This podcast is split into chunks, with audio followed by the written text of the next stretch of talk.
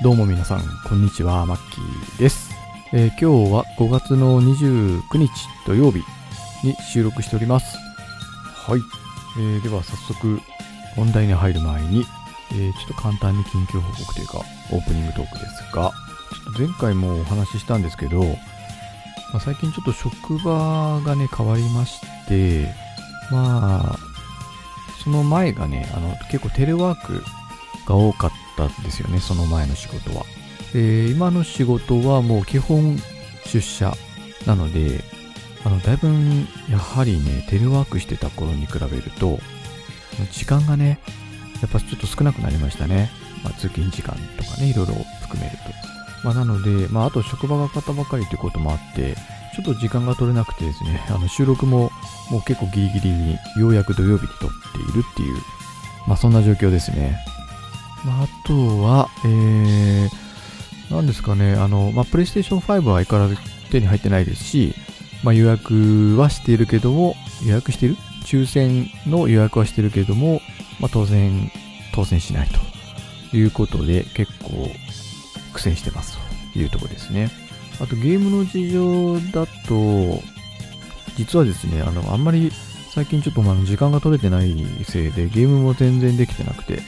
まあ、バイオハザードビレッジも全くプレイが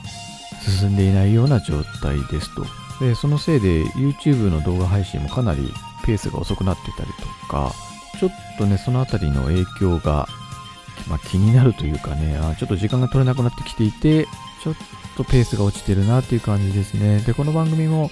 まあ、一応ね、毎週配信しているっていうのはなんとか死守したいなと思いつつも、まあ、かなりギリギリな、あのまあ、収録になってしまったということで、まあ、あの、ちょっと大変申し訳ないんですけども、ちょっと前よりね、やっぱりちょっと編集する時間もね、取りづらくなっている関係で、まあ、ほとんどこう、なんていうんですかね、こう、まんま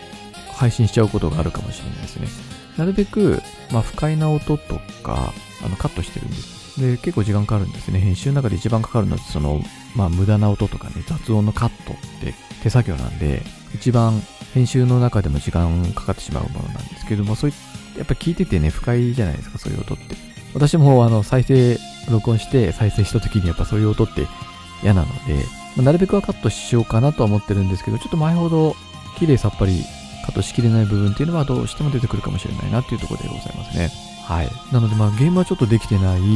ていうところですね。まああと何ですかね、最近気になることって言えば、うん、まあオリンピックがね、あと2ヶ月弱 ?2 ヶ月ぐらいでしたっけ？7月ですよね、に開催するのかしないのかっていう話が、まあ、出ていて、まあ、一部の人は、まあ、その中止にした方がいいんじゃないかなってね、おっしゃってる方も、え一部いたりとかしているようですね。あの前回話したんですけど、なんかその池江さんに対して、なんか出場辞退して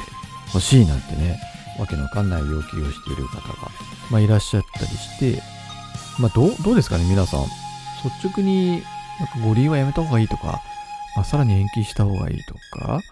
まあそういう、まあいろんな意見はあるかなと個人的にも思うんですけど、残念ながらね、その観客を呼んでの、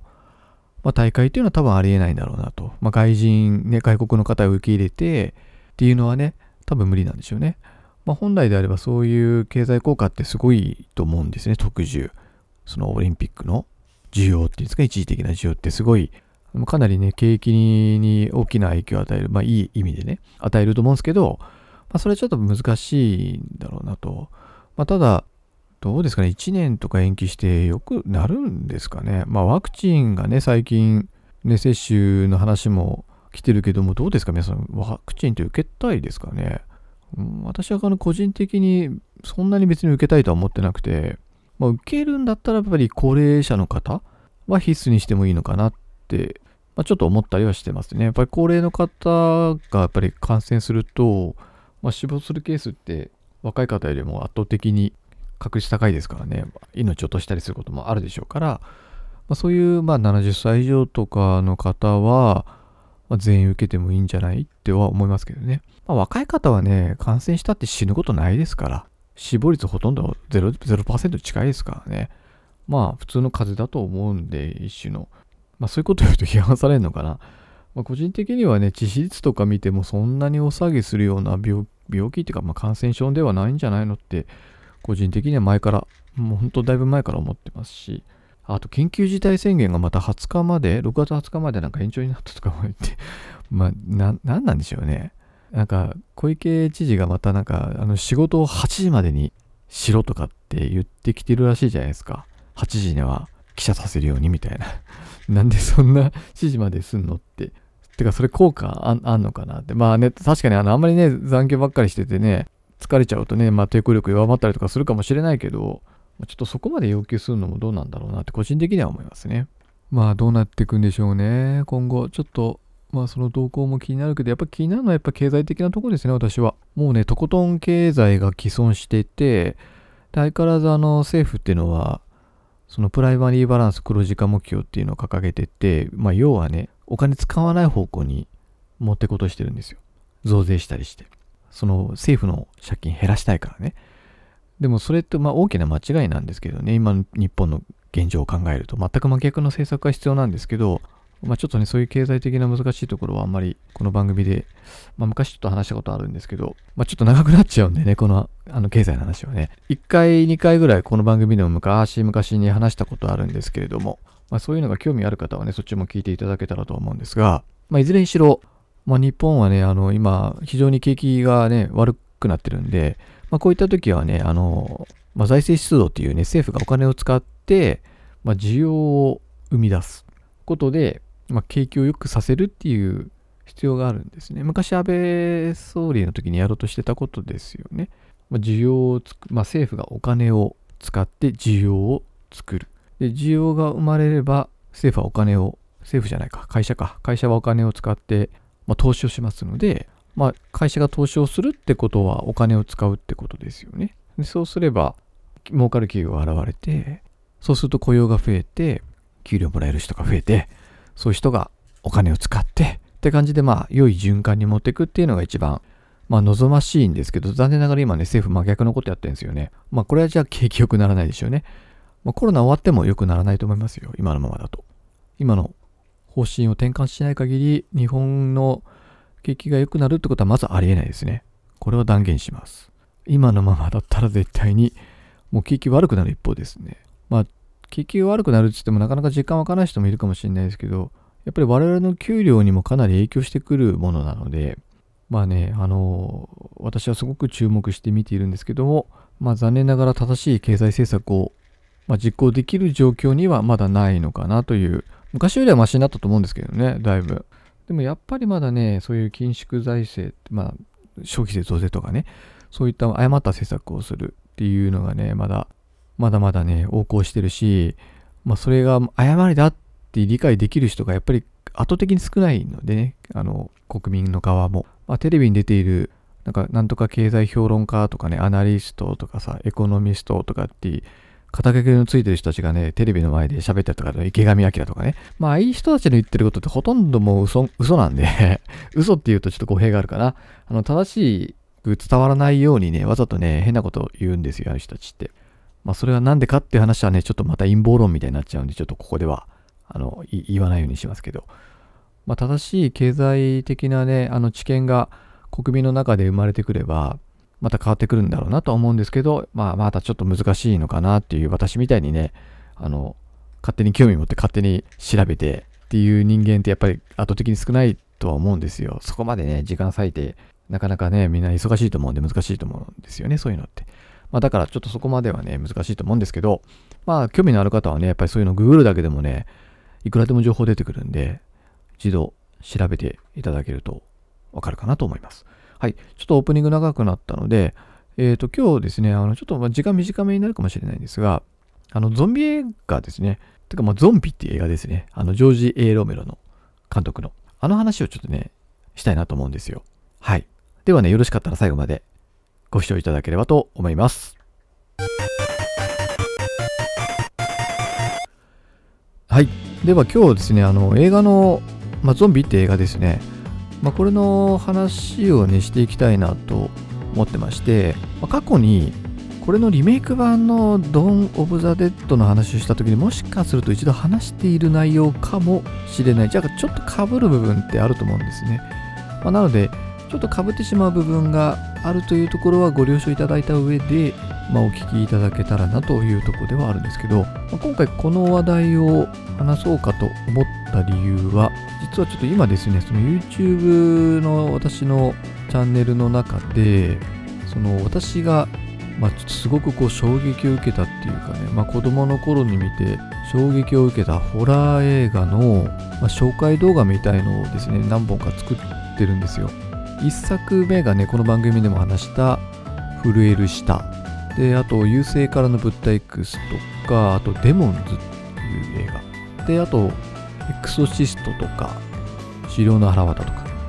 そういう私がまあ昔ね80年代の頃に見た、まあ、昔のホラー映画の、まあ、簡単なですね。紹介動画っていうのを YouTube でアップしてるんですけど。で今ね6本目かな？6本目のゾンビっていう映画の話をね、まあ、紹介する動画作っている最中なんで、ね、まだアップできてないんですけどね。で、ちょっとそれをこう話す内容とかまとめ、まあ、話すっつってもあの、YouTube の動画の方はほぼテロップで私声は入れてないんですけど、まあ、それ作る上でちょっとこう調べたりとかね、あの、まあ、テロップ入れる内容まとめてたんですけど、まあ、ちょうどいいんで、まあ、それのラジオ版だと思っていただければなというとこですね。私はあの大のホラー映画好きですし、ゾンビ映画好きなんですね。で私がゾンビ映画好きになったきっかけでもある作品でもあるし、まあ、その後の、その後にね、作られたゾンビ映画、ホラー映画に、ま、相当大きな影響を与えたと思われるのが、このジョージ・ A・ ロメロ監督作品の、ま、ゾンビということですね。ま、知ってる方が多いと思うんですけど、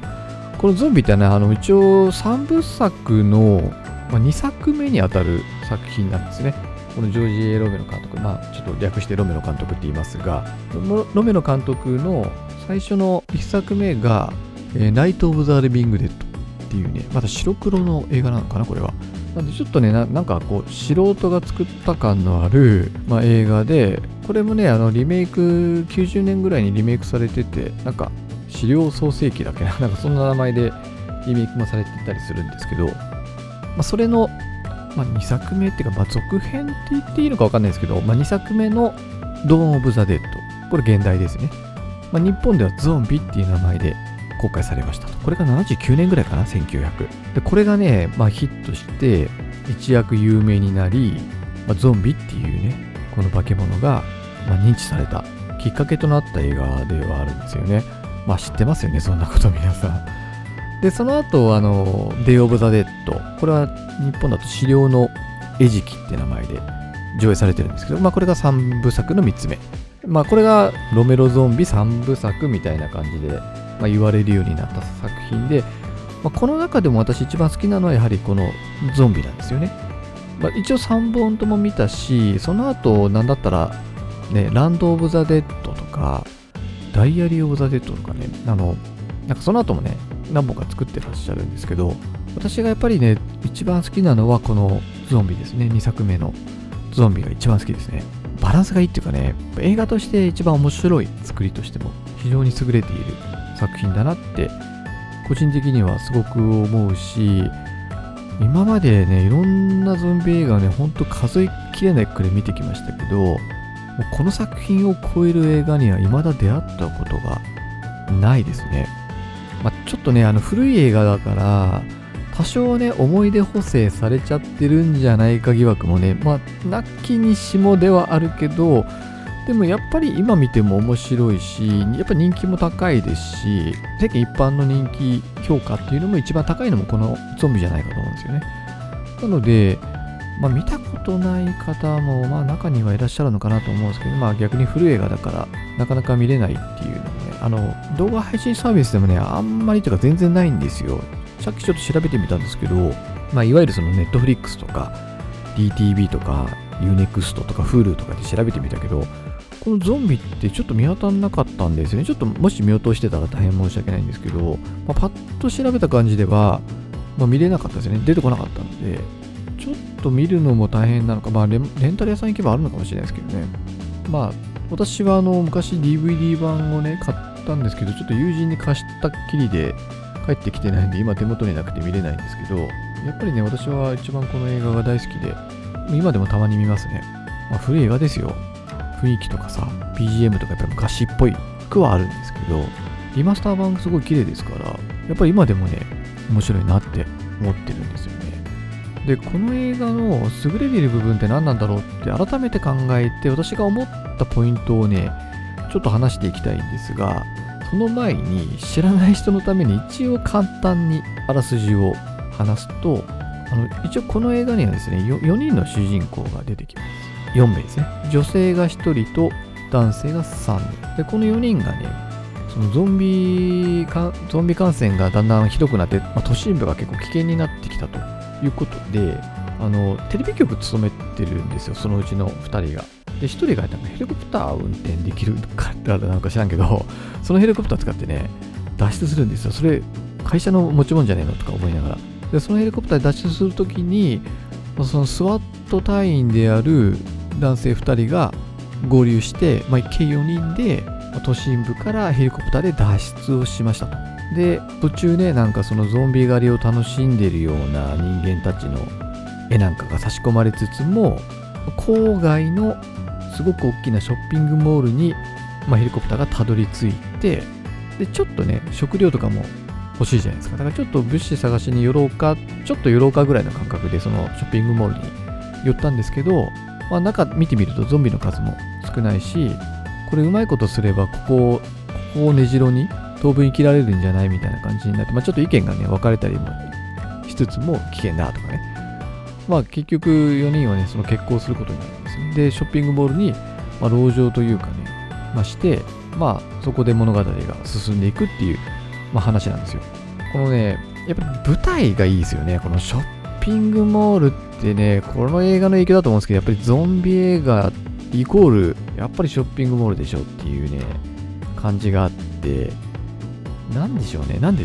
なんていうかわかんないですけどね、まあ、そのショッピングモールっていうのが、その人間がこう、集まりやすい、集まる場所っていう、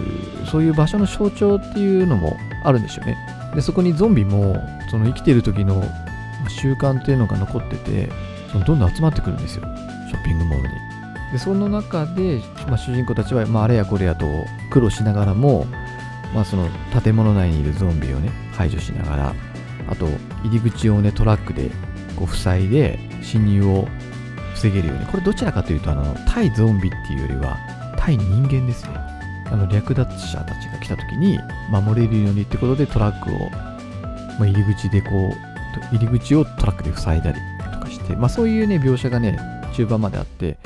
この辺のね、展開が非常にリアルなんですよね。なんかゾンビ映画っていうと、なんか妙ななんかぶっ飛んだ設定になったり、なんか現実世界を無視したような設定になったりとか、まあ、一部あったりするんですけど、非常にあの、淡々とリアルにそういうところを描いてるんですよ、この映画って。私そこがすっごい好きなんですよね。でね、まあちょっとストーリー全部言っちゃうとあらすじね、あのネタバレになってしまうので、まあそのショッピングモールでまあ暮らすようになって、まあ一時的にまあね、安定した暮らしっていう言い方も変だけど、得るんだけども、まあ、点々点みたいな感じですね。まあ、そのちょっと先っていうのはね、何が起きるかっていうのは、まあまあ、想像はつくと思うんですけどね。まあ、それをまあ見て楽しんでほしいなっていうところではあると。で、私がまあ、この映画の優れている点をですね、ちょっと何点か話していきたいと思うんですけど、まず一つ目ですね、このゾンビの設定ですね。うん、この映画では結構ね、ゾンビがどういうものかっていうのをちゃんと説明している箇所があって、まず噛まれたら感染する。まあ、これゾンビの、ゾンビ映画のセオリーですね。で、この映画のゾンビって動き遅いんですよ。緩慢なんですよ。まあ、それは死後硬直始まってるので、まあ、手足がこうビヨーンって伸びちゃってて、だから動きがね、すごい緩慢。で、まあ、思考はないけれども、人間自体の行動を、まあ、してしてしまうことが多いと。で、あと食べるっていうのはね、本能なんですね。食べることが本能。だから本能で動いていると。あとね、まあ、これは別に説明されてるわけじゃないけど、まあ、単体ではね、そんなに脅威じゃないんですよね。まあ、銃とか武器持ってれば、1対1で人間が負けることって、まあ、子供とかね、女性だったらわかんないけど、まあ、普通の大人だったら立ち向かえると。ただ、集団になるとものすごく手強くなるっていうのがこれゾンビの特徴でまあ、これはね、今のゾンビ映画でもよく見るというかね、まあ当たり前ですよね。1対1ならけど10対1だったら勝ち目ないですからね。まあよっぽど強力な武器があれば話は別です。あ、そういうあの、まあ、ゾンビの生態についてね、結構詳しくちゃんと設定されてるんですよね。で、2つ目はやっぱりポストアポカリプスものとしても面白いということですね。ポストアポカリプスって言いにくいですね。ポストアポカリプスってあの週末ものですね。週末っていうのはあの今週の終わりって意味じゃなくて、この世の終わりの週末ですね。で、この映画でも、まあ、どんどんね、人間がね、まあ、ゾンビを見くびっていたりとか、人間同士が争っていって、結局人間が自滅していくような様が描かれてるし、そのデイ・オブ・ザ・デッド、その次の作品、死霊のえじきではもうほとんど人間がゾンビ化してしまっているような世界なんですよね。まあ、こういう、人間社会が荒廃していって、徐々に、なんていうんですかね、崩壊していく様っていうのが、この映画でも見れ、まあ、見られるので、まあ、そういうね、あの、まあ、週末ものって結構好きな人多いんじゃないかと、破壊願望があるとかね、そういうわけではないと思うんですよ。私も週末ものって結構惹かれるものはあるんですね。映画とかの設定でね。ただ、もちろん、この世の、その終わりが見たいとかね、この世が崩壊してほしいとかって別に願っているわけじゃないけども、でもなんかちょっと興味があるっていうかさ、なんか見てみたいっていうそういうなんかね、悪い願望もあって、それをまあ映画が実現してくれているっていうかね、表現してくれてるっていうのが、なんか好きなんですよね。なのでもう、そういう週末ものとしての面白さもこの映画ってすごくあるし、あとそのゾンビの造形ですよね。この映画ね、ゾンビ、顔青いだけなんですよ。で、基本無表情。まあ、時に表情が出ることもあるけど、まあ、ほぼ無表情で、ノロノロと動くゾンビなんですよね。これがね、私は結構怖く、逆に怖くていいなと思うんですよね。めちゃくちゃ表情豊かだったら嫌じゃないですか、ゾンビって。だから私はこの無表情なゾンビって結構好きなんですよね。あとさっきも言ったんだけど、やっぱりこのショッピングモールっていう舞台設定がいいですよね、何よりも。ショッピングモールに立てこもるってなんか興味ありません？なんか惹かれません？だってショッピングモールって何でもあるじゃないですか。もう生活に必要なもの何でも揃っていて、それを自由に使えるっていうのって、ちょっとした夢ですよね。で、この映画の中ではその夢がちょっと見られるんですよね。実際に主人公たちは、そのショッピングモールを好きに行き来してさ、そのあるものをこう好きに使っていくんですよ。で、そういうのが描かれていて、またそれもいいなと。あと、まあ、ショッピングモールっていうのはやっぱ合いますよね。まあ、あとね、これで、まあ、ゾンビ映画はこの映画の影響だと思うんですけど、やっぱり、まあ、最終的に本当に怖いのってゾンビじゃないよねっていうテーマっていうのがやっぱこの映画にもあって結局人間同士がね争って自滅していくっていうのを、まあ、皮肉っているようなストーリーなんですよねなんかウォーキングデッドとかもそうじゃないですか。てかむしろあの映画っていつも人と争ってません。もうそれで僕飽きちゃったんですけどね。まあその人とまあ、グループとグループが対立するっていう構図ってやっぱりウォーキングデッドって常にその構図ができててだからねあのシーズン1ぐらいは好きだったんですよ。シーズン1はその人との対立がテーマではあんまなかったんで、まあ、それがね、シーズンがね、後半に行くにつれて、どんどんやっぱりこう、ね、人間同士が争って、殺し合って、まあ、自滅していくと。ウォーキングデッドの人たちってあれ死ぬとみんなゾンビになるんですよね。死んじゃうと噛まれなくても。だから死ぬイコールゾンビになるなので、まあ、そうやってどんどんゾンビが増えていく世界を描いていると、まあ、あれあれで嫌いではないんですけど、ちょっとね、へきした部分があったんですよね。うん、あの人と戦ってばっかりいて。なので、まあ、ちょっと飽きちゃったなっていうのもあるんですけど、まあ、そういうあの人間のね、醜さとかね、その、まあ、理不尽さとか傲慢さっていうのが、まあ、この映画にも当然そのエッセンスとしてかなり盛り込まれているっていうところがね、あって、まあ、本当にこの映画の影響を強く受けているんだろうなって思いますね、ウォーキングデッドに関しておそらくね、ゾンビ映画好きな人ってみんなこの映画の影響を受けてると思うんですよ、ほぼ間違いなく。この映画見てゾンビっていうものを好きになる、好きになった人たちが多分今ゾンビ映画作ってる人たちなんじゃないかなっていうぐらい、まあ、原点なんですよね、この映画って。うん、ゾンビ好きっていうとなんか危ない人に感じちゃいますけど、私もやっぱりゾンビっていう設定すごく好きだし、なんかゾンビに囲まれたらどうしようってね、ちょっといろいろ想像しちゃったりする部分があっで、あとなんかゲームとかでもね、ゾンビ映画、ゾンビゲーム、ほんと大好きなんで、まあ、ちょっと頭おかしいんじゃないかと思われるかもしれないですけどね。でも結構そういう人っているんじゃないかなって私って。やっぱりそれが、この映画が原点なんですよね。うん、だからいろんな人の原点になったっていう映画でも、まああるんだろうなって、まあ本当に思いますね。うん。まああと、あとですね、あの、まあこれ、多分あの、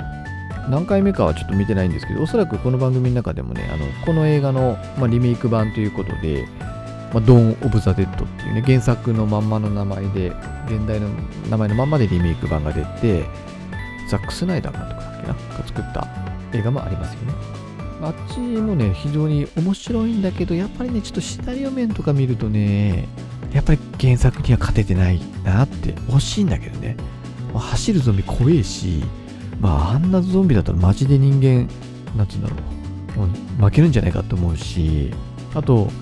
まあ、変に人間対人間の構図になってないんですよ、あっちはむしろ。なので、その辺は私結構好感触ではあるんだけども、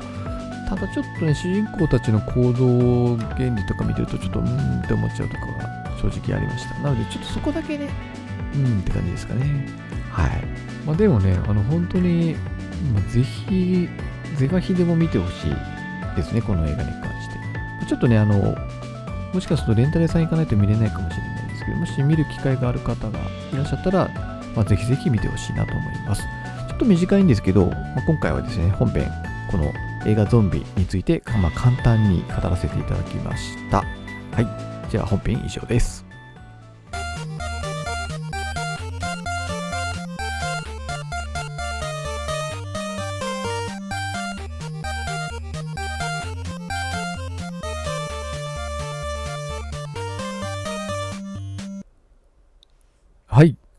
ではエンディングです。はい。では今日はね、あのー、まあ、映画ゾンビの話をですね、させていただきました。で、ちょっとあの本編の中で説明というか、紹介し忘れたんですけど、あの残念ながらね、このジョージ・ A・ ロメロ監督は、